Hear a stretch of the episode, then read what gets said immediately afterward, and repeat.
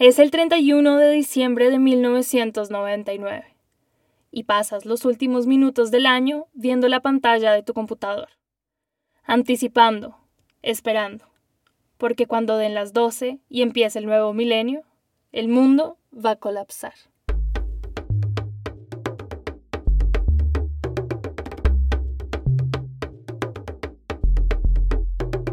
Hola y bienvenidos a Bajo Cuerda, Serie 1, Episodio 1. Y2K, un nuevo milenio. Este es el primer capítulo de Bajo Cuerda y empezamos este podcast arrancando el año, por lo que es oportuno que el tema de hoy sea Y2K. Probablemente han escuchado o visto por ahí el término, porque recientemente el estilo Y2K ha tenido un comeback, pero hoy iremos más atrás para ver sus raíces. Hablaremos del espíritu de la época, de estética, de teorías conspirativas y de sistemas de información. Pero primero lo primero. ¿Qué es Y2K? Pues Y2K quiere decir Year 2000. Y es por año o year, 2 de 2, K de kilo, o sea, 1000. Year 2000 o año 2000, Y2K. Hoy en día, Usamos el término para hacer referencia a la estética prevalente en los 90 e inicios de los 2000, pero la palabra en un inicio se acuñó para referirse a un error informático, aunque de eso específicamente hablaré más tarde. Por ahora, enfoquémonos en la anticipación al año 2000. Y bueno, es que precisamente en los 90 había mucha anticipación a lo que traería el siglo XXI. Y así, como cada diciembre esperamos un nuevo año, pues imagínense un nuevo milenio, una nueva era. Además, el último siglo había traído tantos avances tecnológicos, quién sabe cuántas innovaciones llegarían con el nuevo milenio. Preparando este episodio, me topé con un documental del Y2K que está en HBO Max. En él, un tipo dice que no es accidental la velocidad del desarrollo cibernético tan cerca del milenio. De hecho, dice que es el milenio que actúa como un imán, como un agujero negro, y genera toda esa cultura y frenesí tecnológico. No es coincidencia que en el Manifiesto del Futurismo, Filippo Tommaso Marinetti afirmara que el mundo se ha enriquecido con una nueva belleza, la belleza de la velocidad.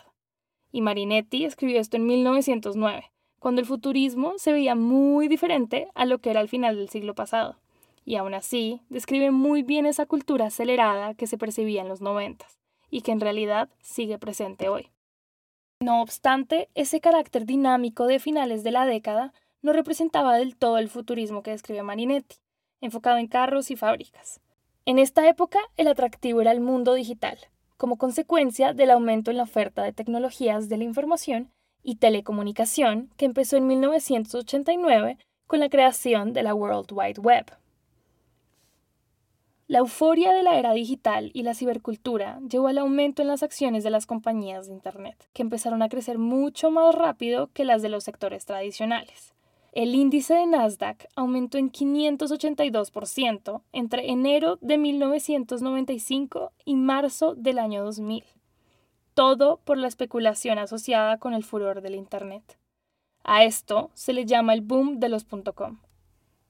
Esta emoción se trasladó a la moda, el cine, el arte, etc. Así emergió la estética Y2K, que se considera un subgénero del retrofuturismo pues reflejaba la forma en la que en los 90 veían el futuro. Por ahora no entraré en detalle en el tema del retrofuturismo, porque es tan amplio que podría tener su propio capítulo. Cyberpunk, Steampunk, Blade Runner, la familia del futuro. Lo importante es entender que el Y2K es una forma de retrofuturismo al incorporar elementos de tecnología y la percepción del futuro con el estilo de la época. Por ejemplo, el uso de colores fríos, texturas densas y pesadas y líneas suaves, que recuerdan al ideal de una visión del mundo espacial del pasado, en el que todo es metálico, frío, en fin, algo así como la guarida del Dr. Malito en Austin Powers. Por otra parte, se popularizaron texturas translúcidas, colores de alta saturación y el uso de luces. Piensen en un Windows viejo viejo, con los colores súper brillantes y las imágenes pixeladas? Bueno, algo así, como la pinta icónica de Cher en Clueless. Y una excelente combinación de ambos estilos la ven en el video de Oops, I Did It Again de Britney Spears.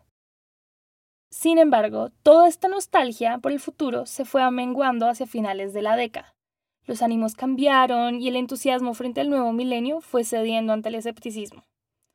Esto en parte se debía a que el público se fue enterando del bug del Y2K.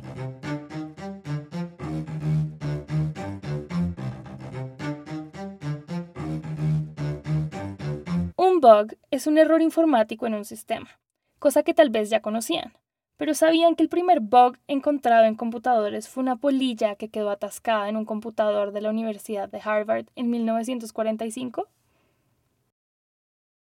Pues en el caso del Y2K el error era más difícil de solucionar que una polilla en el sistema. En este caso, el problema era que al crear los primeros computadores, para ahorrar en espacio de memoria, se tomó la decisión de marcar las fechas con dos dígitos en vez de cuatro. Así, 1959 era solo 59, 1998 era solo 98. Pero, al acercarse el milenio, algunos notaron que los computadores no iban a registrar adecuadamente el número 2000. El 00 de los últimos dos dígitos iba a interpretarse como 1900, generando así lo que Bill Clinton llamó uno de los problemas administrativos más complejos de la historia. A simple vista no parece un problema grave, sobre todo viéndolo desde esta época, pero las repercusiones se extendían a muchos aspectos del día a día. Por ejemplo, si alquilaste una película en Blockbuster, que descanse en paz, y no la devolviste antes del cambio del año, tendrías un siglo de multas. Ahora imagínate eso en un banco. No, gracias. Y con cosas como misiles o plantas de energía o sistemas de transporte que también usaban computadoras para llevar los registros y hacer mantenimiento, una falla prendería las alarmas de errores en todo el sistema, o generar que se apagaran por completo. Para que se hagan una idea, retomemos de nuevo a Bill Clinton, que en un discurso dijo que solucionar el error del Y2K iba a requerir millones de horas para reescribir miles de millones de líneas de código en cientos de miles de organizaciones interdependientes. Y eso fue exactamente lo que hicieron. Varios gobiernos y organizaciones fueron actualizando los sistemas años antes de que llegara el milenio. Se estima que solo en Estados Unidos se gastaron 100 mil millones de dólares para hacerle frente al problema. Este no era un problema particularmente grave en regiones como América del Sur, porque la tecnología no era tan difusa y aún así se estima que se destinaron 15 mil millones de dólares para arreglar los sistemas más críticos. En efecto, hubo un trabajo exhaustivo detrás de escenas para evitar problemas en los sistemas una vez llegara el nuevo milenio. Pero el público no lo sabía, o no lo creía. La incertidumbre era tremenda, porque los expertos que estaban detrás del proyecto de actualizar los sistemas no podían decir con claridad si las medidas que estaban tomando iban a funcionar solo se sabría al llegar el primero de enero del año 2000. En paralelo, todo el bombo cibernético, motivado por un frenesí mediático y la inversión desorbitante en empresas de Internet, generó que el valor de estas empresas fuera sobreestimado. Y así, para 1999, lo que fue el boom fue dando paso a la burbuja de los .com, que empezaba a colapsar. Para este punto, el optimismo tecnológico de los años anteriores estaba dando paso al desencanto.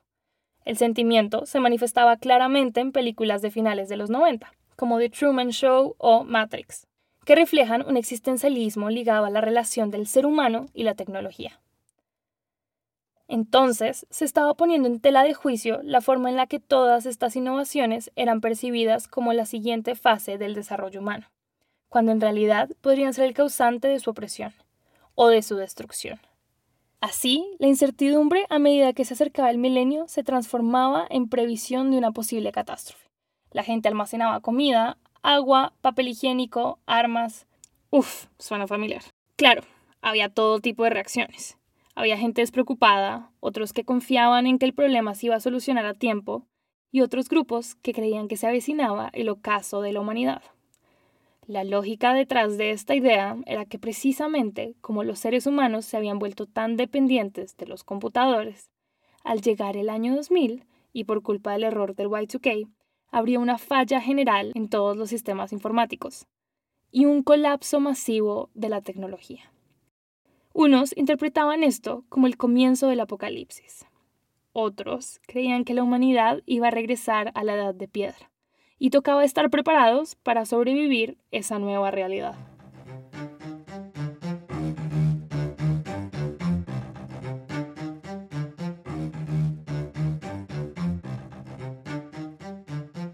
Y así, el 31 de diciembre de 1999, la expectativa era palpable. Con cada tic-tac del reloj, el aire se cargaba de una anticipación inigualable. A medida que la medianoche se aproximaba, se respiraba un aire de aguda anticipación, como si el mundo entero contuviera el aliento, esperando el momento que cambiaría todo.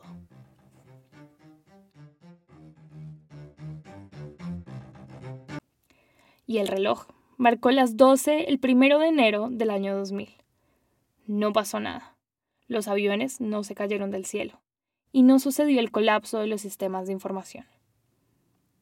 Ese resultado anticlimático era precisamente el objetivo. un trabajo exhaustivo de arreglar el código, pero también de alertar a la gente del problema para que se invirtiera tiempo y dinero en solucionarlo y que no pasara mayores. Sin embargo, los medios de comunicación han vendido el Y2K como un engaño, una estafa, un chiste.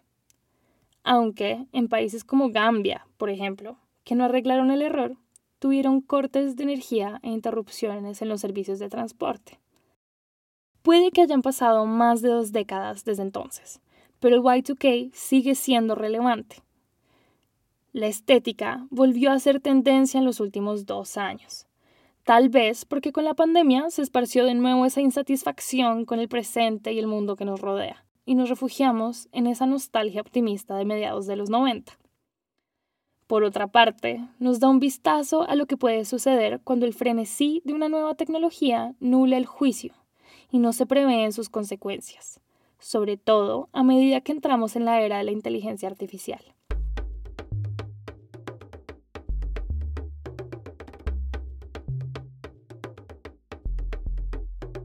Gracias por escuchar este episodio de Bajo Cuerda. Nos vemos la semana entrante para hablar de esa carajada con hoja verde y flor morada.